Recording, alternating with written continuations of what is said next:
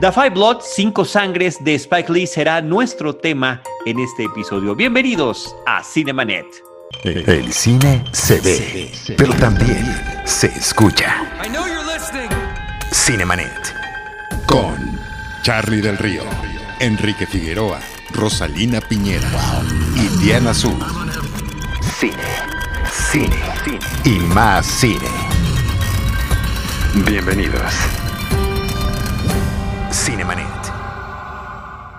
Arroba Cinemanet en Facebook, facebook.com diagonal Cinemanet, Cinemanet 1 en Instagram y Cinemanet 1 en YouTube son nuestras redes sociales. Yo soy Charlie del Río, les doy la más cordial bienvenida, les agradezco que nos acompañen en esta una etapa más de Cinemanet. Ahora nos estamos reuniendo el equipo de Cinemanet para poder platicar de esta película recién estrenada, The Five Blood, en la plataforma de Netflix. Saludo con muchísimo gusto a Rosalina Piñera. ¿Cómo estás, Rosalina? Me da gusto, me da a mí estar aquí con ustedes acompañándonos de manera virtual y gracias a todos los que nos han acompañado y que son fieles a Cinemanet. Enrique Figueroa Naya.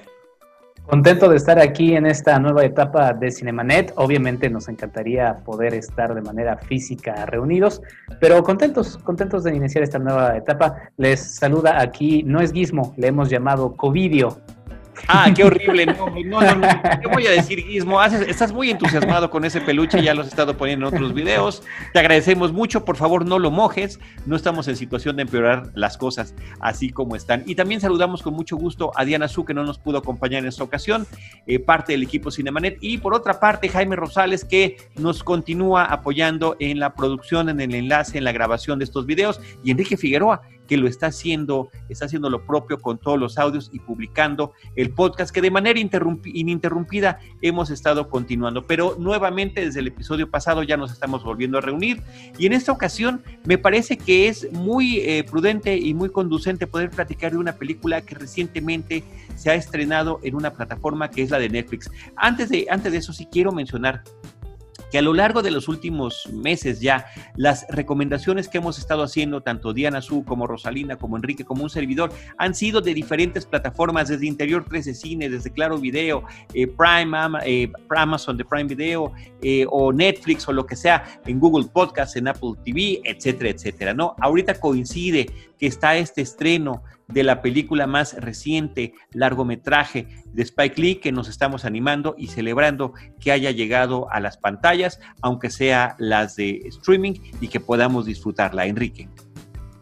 Así es, así es. También las plataformas nacionales, Filmin Latino, Interior 13, eh, Casa Caníbal, en fin, la verdad es que el menú está ahí para que ustedes lo vayan disfrutando y para que también vayan descubriendo si es que no se habían atrevido a acercarse a alguna de estas otras plataformas. Pues sí, The, Five Blood, la película más reciente de Spike Lee, que ha dado mucho de qué hablar, sobre todo también en el contexto en el que la película se ha estrenado.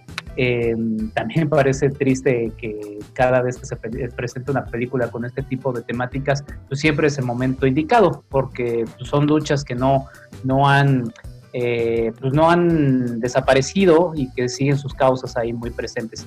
Por cierto, quiero hacer un, un, anuncio, también invitando a la gente que nos escuche en Cinema Tempo. Hay un episodio de Cinema Tempo Historia donde recientemente platicamos sobre eh, Nina Simón en el marco de su parte en la lucha social, en, los años de la lucha por los derechos civiles, y que bueno, justamente conectamos a manera histórica con lo que está sucediendo ahora en los Estados Unidos. Eh, la película, de hecho, la de Spike Lee, The Five Bloods, eh, aparece de inicio un documental porque nos, nos aporta una serie de imágenes de archivo, fotos, videos, nos ilustra un poco lo que sucedió en los años 60, la guerra de Vietnam, eh, la lucha que ya mencionaba por los derechos civiles, eh, inclusive los viajes espaciales, la situación de pobreza, eh, en la que también se encontraban muchos afroamericanos. Nixon, una década, en fin, bastante atropellada y que yo reflexionaba también en ese cinema tempo que les menciono a Nina Simón, pues recuerda un poco lo que sucede en los años actuales. En aquellos años, en los años 60, estaba también la carrera espacial, se lanzaban eh, cohetes al espacio. Recientemente acaba de suceder algo similar y pues la eterna lucha eh, por los, de los afroamericanos por, por sentirse relegados, ¿no? Porque eh, a lo largo de la historia pues no, no han encontrado un, sitio eh, en, un Estados Unidos que siempre les ha, les ha marginado y justamente eso es la columna vertebral de esta película que en un tono entre didáctico, porque también nos termina enseñando muchos momentos históricos, eh, también de, sátira, que es algo que, Spike Lee ha manejado en su cine, eh, también de drama, en fin, la verdad es que es una película que está llena de diversos elementos que nos darán para platicar a lo largo de este episodio. Rosalina. Sí, exactamente. Eh, bueno, la película siempre me parece que el cine de Spike Lee es justamente muy interesante y atractivo por eso, por el, tono didáctico, a partir de cuál ha sido la vivencia de la comunidad afroamericana, ¿no? Cuál ha sido la experiencia en Estados Unidos desde décadas atrás y cómo, cuál es la situación actual y como estoy de acuerdo en lo que dice Enrique, la manera, la oportunidad de, de lo que estamos viviendo, que parece que es una lucha continua donde, donde no se ha podido justamente lograr el cometido ¿no? de, igualdad social que ellos buscan. La película, bueno, nos cuenta la historia de, cuatro este, veteranos afroamericanos, cuatro soldados, que, se van a, que van a regresar a Vietnam porque tienen dos misiones. Una, recuperar los restos de quien fuera el, jefe del batallón, que, que, cayó en, que cayó en combate y que quedó ahí, digamos, como en el campo de batalla, eh, no nos explican mucho, no entendemos por qué sus restos no fueron repatriados eh, como, se esperaba, como se, se, suele eh, realizar con, todos los soldados este, caídos. Y otra que lo vamos a ir descubriendo poco a poco es recuperar un, tesoro. Y justamente yo creo que ahí el director entramos como en terrenos este, sobre este, cuestionamientos morales justamente de los soldados y, todas las experiencias que han tenido en lo que fue Vietnam. Eh, si, resulta que esta guerra es sumamente dolorosa en la memoria de Estados Unidos, de, de, una potencia mundial, por todo lo que implicó, ¿no? Como era una especie como de guerra perdida que lastimó mucho a la sociedad estadounidense, cuando vemos justamente el, la experiencia de los afroamericanos allá que fueron utilizados hasta cierto punto como pues estos batallones de avanzada que no correspondía, digamos, el, porcentaje de la comunidad afroamericana con el número de soldados que fueron enviados justamente a, pelear esta guerra, que finalmente ellos fueron a morir por derechos que hasta hoy continúan ellos peleando, ¿no?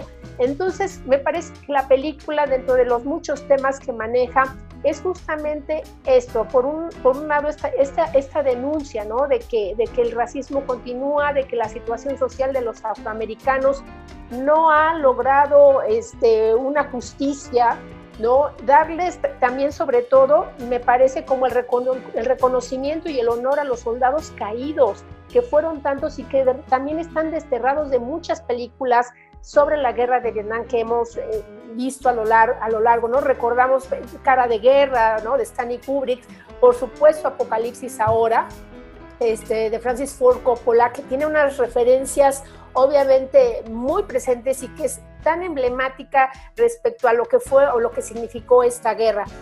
Es una película también que nos habla como acerca de un pasado que para ellos, para estos veteranos que han regresado a esta ciudad, continúa presente.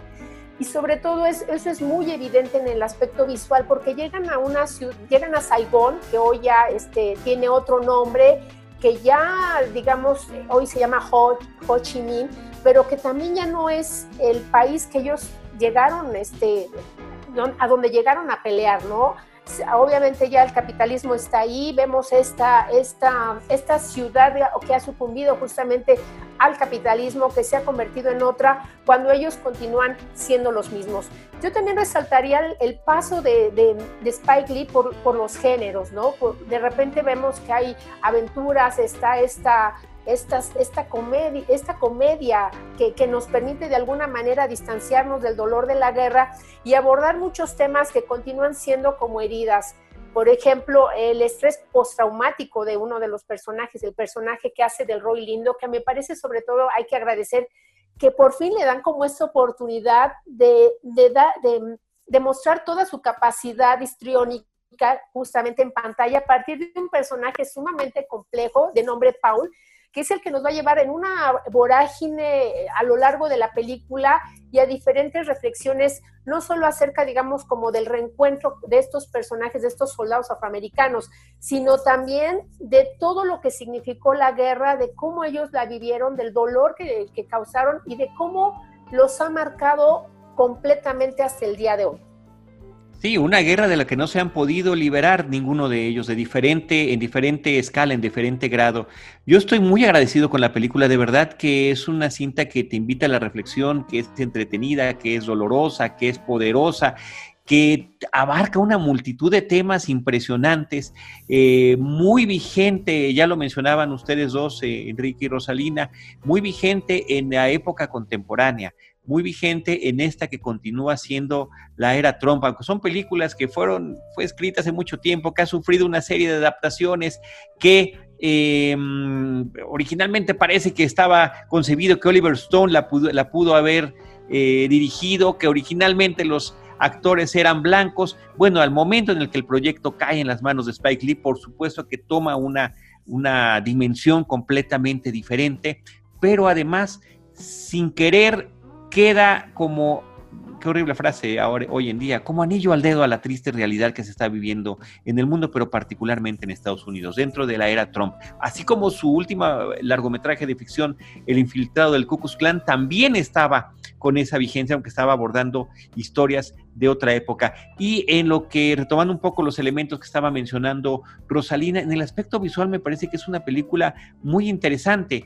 Está uno de los, de los más eh, fascinantes elementos que, utiliza Spike Lee para esa película, que es que estos flashbacks, estos recuerdos de la guerra que tienen los eh, ex eh, soldados, estos veteranos de guerra, estos cuatro personajes, eh, están como en 16 milímetros, están en otro formato, la pantalla cambia de ser mucho más ancha a un poco más estrecha con esta otra intención que nos da el tipo de fotografía en 16 milímetros, pero no solo eso, sino que en el recuerdo ellos están con su edad actual lo cual eh, es como un shock, es surrealista, es un impacto visual y nos tenemos que acostumbrar a eso, porque además ellos formaban parte de un grupo donde había un quinto compañero, un personaje llamado Norm, que ellos admiraban, que ellos respetaban, que era como su líder, que era el más eh, involucrado ideológicamente en la situación del momento. Estamos hablando de finales de los 60, principios de los 70, que mientras ellos estaban luchando en Vietnam, siendo literalmente utilizados como carne de cañón,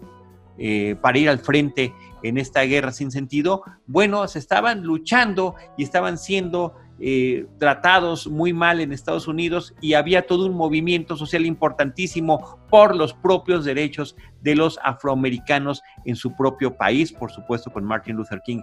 Y hay momentos de la película muy impactantes como es la forma en la que ellos reciben, estando en la jungla de Vietnam, cómo reciben la noticia de que Martin Luther King ha sido asesinado. Esto entre muchas otras cosas que vamos viendo en la película, Enrique.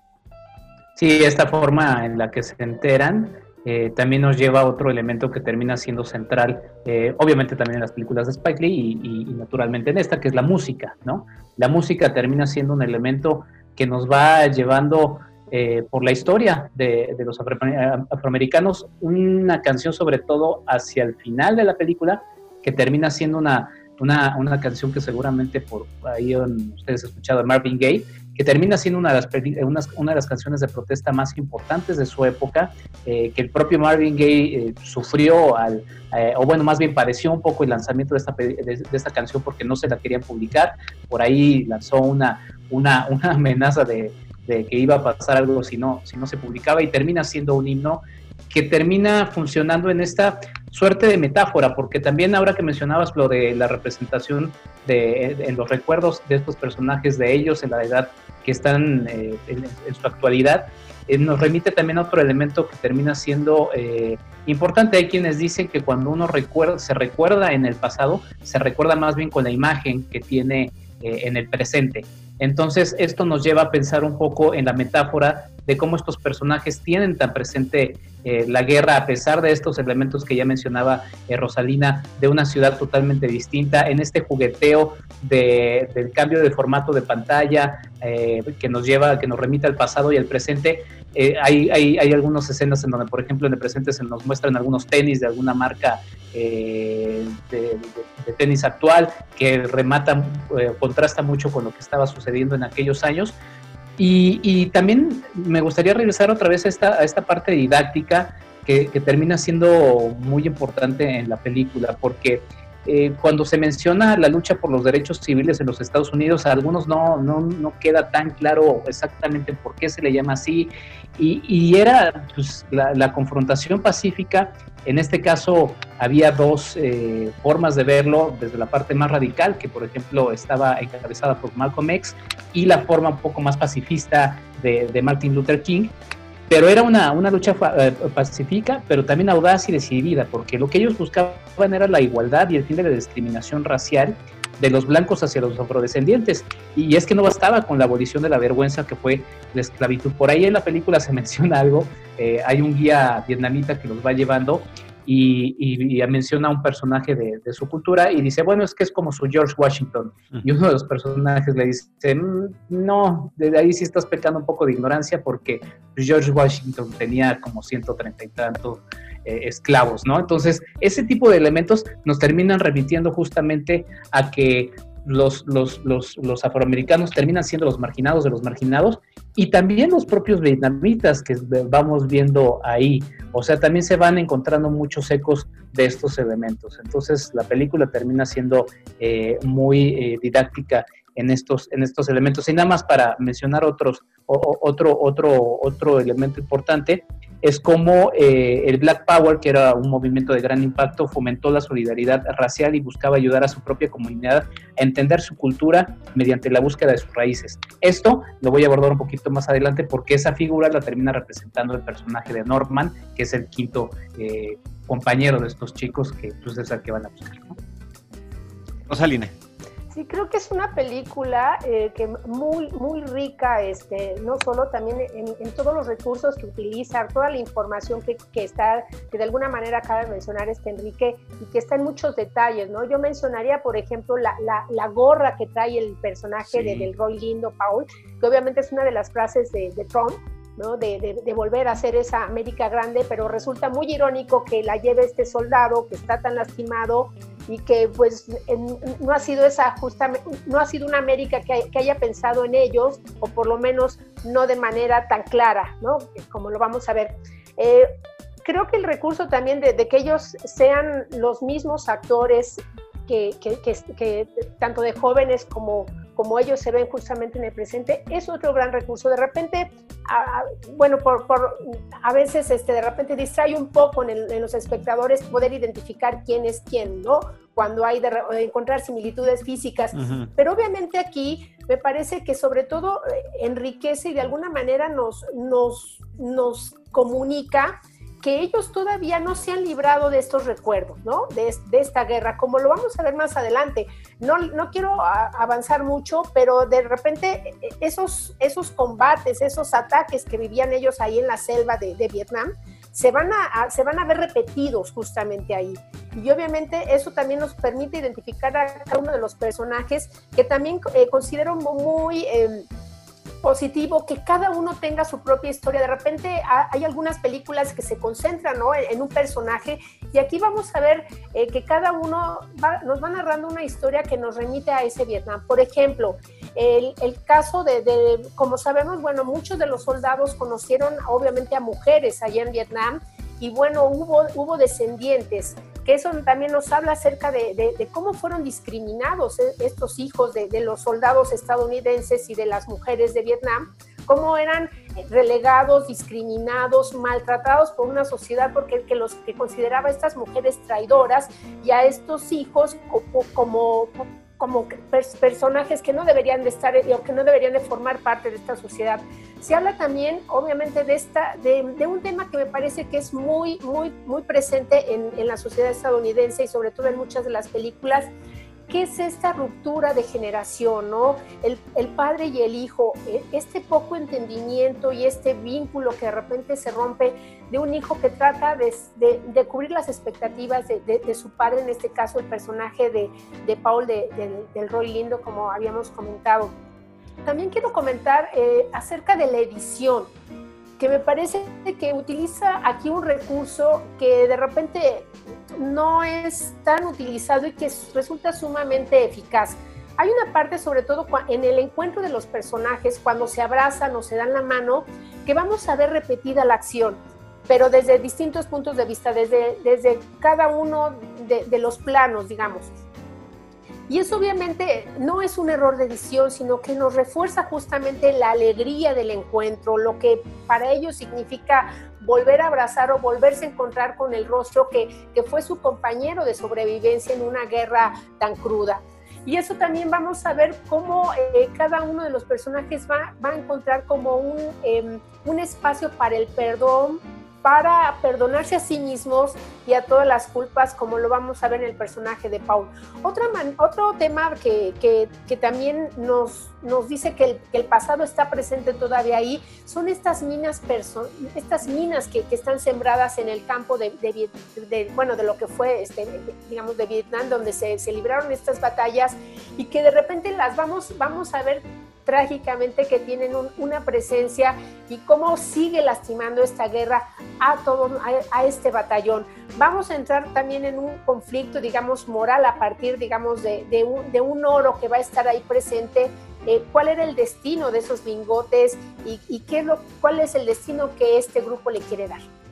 Más de 50 años después, estas heridas que continúan abiertas, que continúan vigentes, los momentos inclusive incómodos que pueden vivir los personajes. Ellos evidentemente se reconocen e identifican eh, muy sonoramente como veteranos, pero al mismo tiempo en un bar que por cierto se llama el Bar Apocalipsis, en franco homenaje a la película de Francis Ford Coppola, que no es el único, por ahí otra escena ahí con la marcha de, las Valquirias, eh, está en otra mesa otro grupo de personas de la tercera edad, también veteranos, pero que pertenecían al Vietcong. Y como cualquier persona puede decirle tú, eh, asesinaste a mis papás, asesinaste a mis abuelos, tú incurriste en mi pasado, asesinaste bebés en este lugar.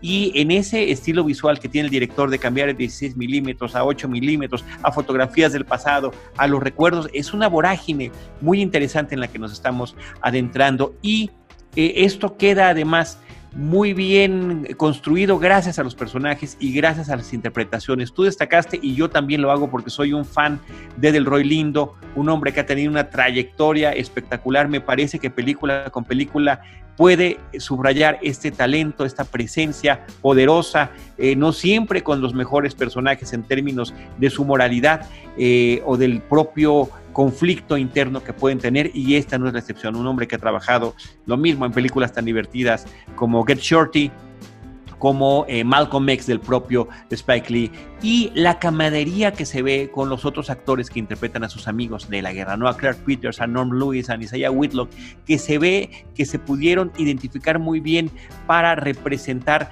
esta amistad que ha trascendido. Pero por ahí también hay otros actores como Paul Walter Hauser, el eh, Richard Jewell de la película de Clint Eastwood, por ejemplo, el guía vietnamita Johnny Jugend, que me parece que está muy bien en su reparto, Jan Reno como un personaje al que tienen que recurrir un francés en, Vietnam, eh, con el que tienen que tener algún trato, y en estos recuerdos, en estos flashbacks, esta figura eh, de su compañero Norman, interpretada por Chadwick Boseman, un actor que en los últimos años ha tenido mucha relevancia con películas tan populares como puede ser Pantera Negra, ¿no? Y cómo su personaje de repente está, puede estar sentado en lo que parece un trono en medio de la selva, hecho con algunas palmeras, porque él es el que los está guiando, él es el que los está orientando, él es el que les habla sobre eh, estos conflictos que como propios soldados afroamericanos en tierra extranjera pueden estar viviendo. Eh, y por otra parte, este elemento que ya mencionaste un par de veces eh, y que es una, una guía también de la historia, eh, una es rescatar el cuerpo, los restos de su amigo, de este soldado Norman, pero el otro es encontrar estos lingotes de oro, este tesoro. Y eso me remite a mí a uno de mis libros favoritos de la adolescencia, eh, que me encanta, que es El Tesoro de la Sierra Madre, de Bruno Traven. Y cómo a través de este recorrido físico, de este esfuerzo que deben hacer en conjunto para llegar al tesoro, donde puede haber un momento de emoción, eh, eh, grupal por lo que han descubierto, se puede transformar en algo terrible cuando la duda, cuando la avaricia, cuando el desconcierto, la desconfianza empiezan a minar poco a poco a través de los personajes. Me parece que hay un eco ahí interesante con esta obra de Traven, que por cierto, en, eh, a mediados del siglo pasado, en el 48, fue hecha película por John Huston, que además recibió numerosos reconocimientos. Enrique. Sí, es una película que también, como ya han mencionado los dos, está constantemente espejeando en el pasado y el presente de los personajes, pero también el pasado y el presente de, nuestro propio, de nuestra propia actualidad. Mencionabas las referencias a Apocalipsis, ahora no solamente se remiten al, bar, que la primera escena nos muestra el cartel de la película, y también la, ya famosa eh, secuencia musical con, con la cabalgata de las Valquirias de Richard Wagner es sino también este, visualmente, o sea, los atardeceres de, Vietnam nos remiten a, a, todas las películas que se han eh, hecho en, aquellos años, entonces todo eso visualmente también termina siendo una rima que son constantemente espejeos que va haciendo Spike Lee eh, relacionado a, ello y que también termina siendo ese espejeo a, la historia. Y, creo que la parte eh, central o, una de las partes centrales es, esta búsqueda del tesoro de, esta, de estos lingotes de oro que termina remitiendo un poco a una frase que, se menciona en la película, porque, que dice, peleamos una guerra inmoral que no era nuestra por derechos que no eran nuestros. Entonces, esto justamente nos va llevando un poco a este hilo conductor de los lingotes, porque termina siendo un poco la representación de esa ambición, de algo que quizá y bueno, ya no les diré, el destino de esos lingotes de oro termina también representando una metáfora de qué es lo que tenía que suceder con, este, ¿no?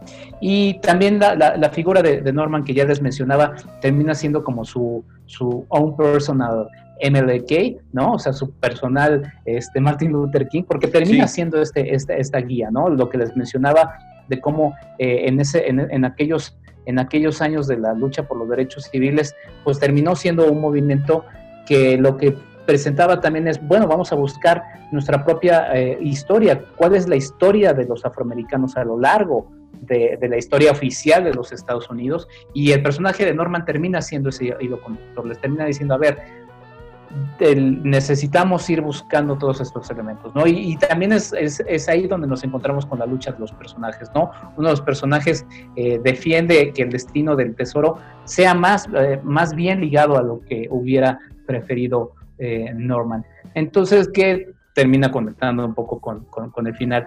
La verdad es que es una película que termina siendo muy emocionante y yo me quedaba pensando un poco en una frase eh, de que pues, hay heridas que nunca cierran y quizá sin decirles un poco qué sucede al final, decía, o oh, sí, termina siendo una película que también termina siendo muy inspiradora en ese, a pesar de la dureza de lo que se nos va presentando, termina siendo una película con un mensaje positivo y bueno, la secuencia final que también remite a lo que ha hecho Spike Lee en su cine, que nos remite a lo que está sucediendo en la actualidad, ¿no?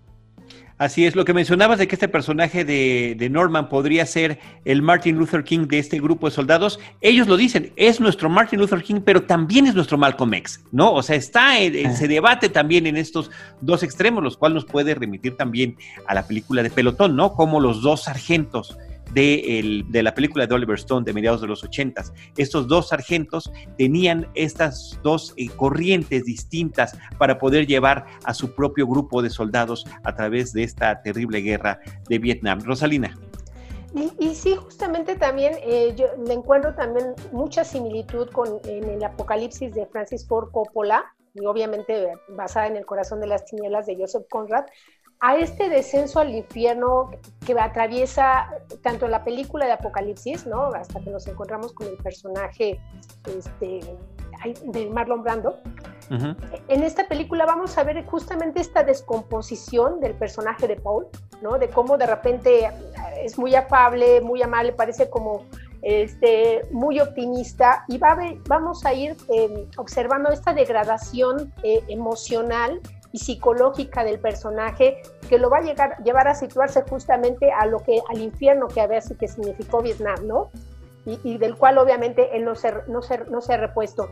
Y lo que comentaba este, Enrique sobre el aspecto didáctico, que aquí tengo el, el, dato, estaba buscando datos acerca de que la comunidad, eh, la población de, de afroestadounidense eh, durante la guerra de Vietnam era más del, era el 11% del total de ese país. Y sin embargo, más del 30% de, de, de, los soldados que, fue, que, que fueron enviados a pelear esta guerra formaban parte de esta población, lo cual nos hace ver justamente la desigualdad, este, no solo de condiciones, sino también de oportunidades de estar peleando, pues una guerra que, que en aquel entonces obviamente fue calificada a, a nivel internacional como inmoral y que para ellos, como dicen, pues no, no era su guerra finalmente y tampoco fue su victoria. Así es, así es, Rosalina. Una película que eh, ya nos mencionaba también el elemento musical Enrique de Marvin Gaye. Son varias canciones de Marvin Gaye que están, además de la música, el score original de Terence Blanchard y la fotografía de Newton Thomas Siegel. A mí me parece que es eh, muy interesante, no nada más este recurso que ya mencionamos de los diferentes formatos que utilizan para la eh, filmación de la película, sino también cómo nos puede presentar estos escenarios que podrían ser idílicos, que podrían ser paradisiacos y que finalmente representan este horror que en carne propia vivieron y en carne y en sangre propia vivieron y siguen viviendo a través de este presente, el que no se pueden desconectar estos personajes y que puede concluir con eh, escenas tan bellas como el entorno de este templo incrustado ahí en la selva y cómo la luz atraviesa a través de las ramas y demás y que se ve verdaderamente eh, impresionante y que finalmente también podrá ser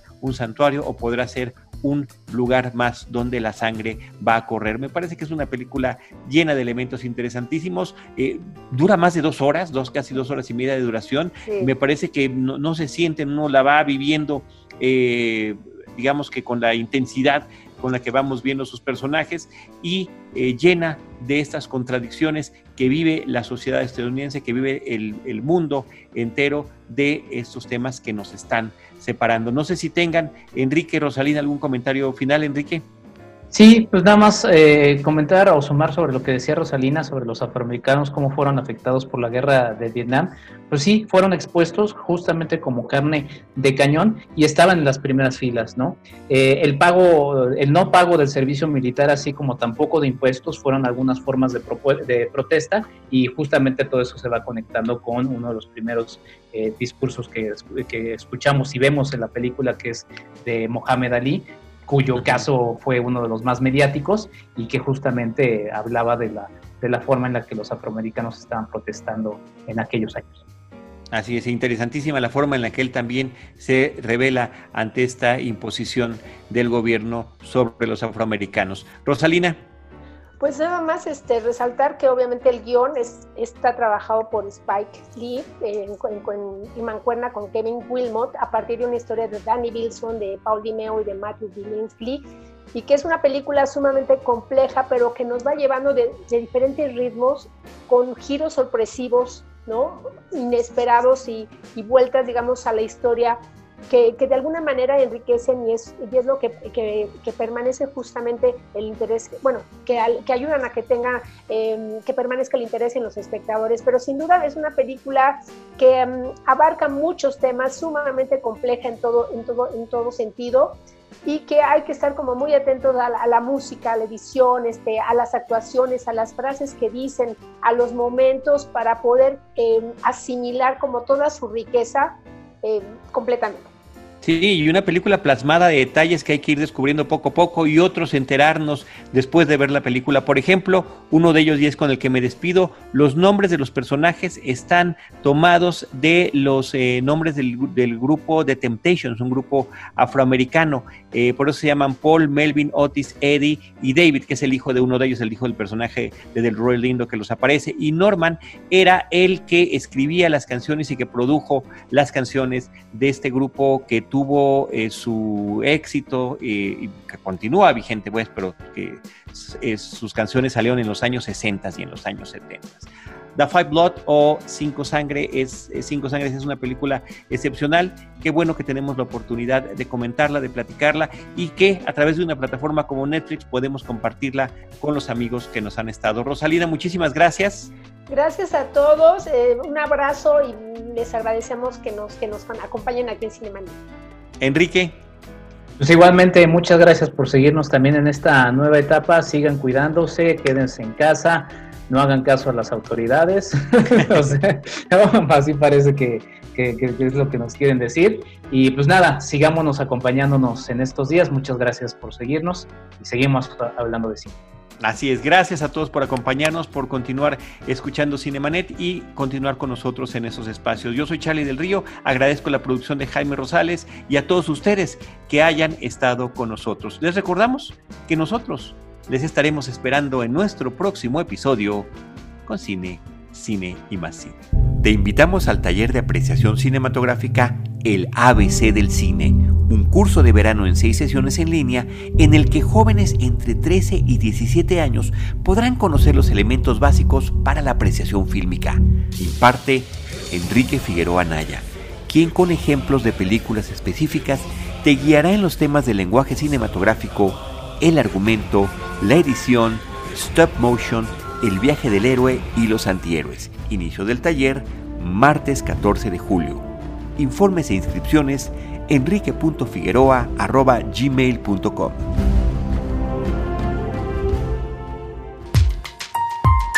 Esto fue Cinemanet. Con Charlie del Río, Enrique Figueroa, Rosalina Piñera y Diana Su. El cine se ve, pero también se escucha.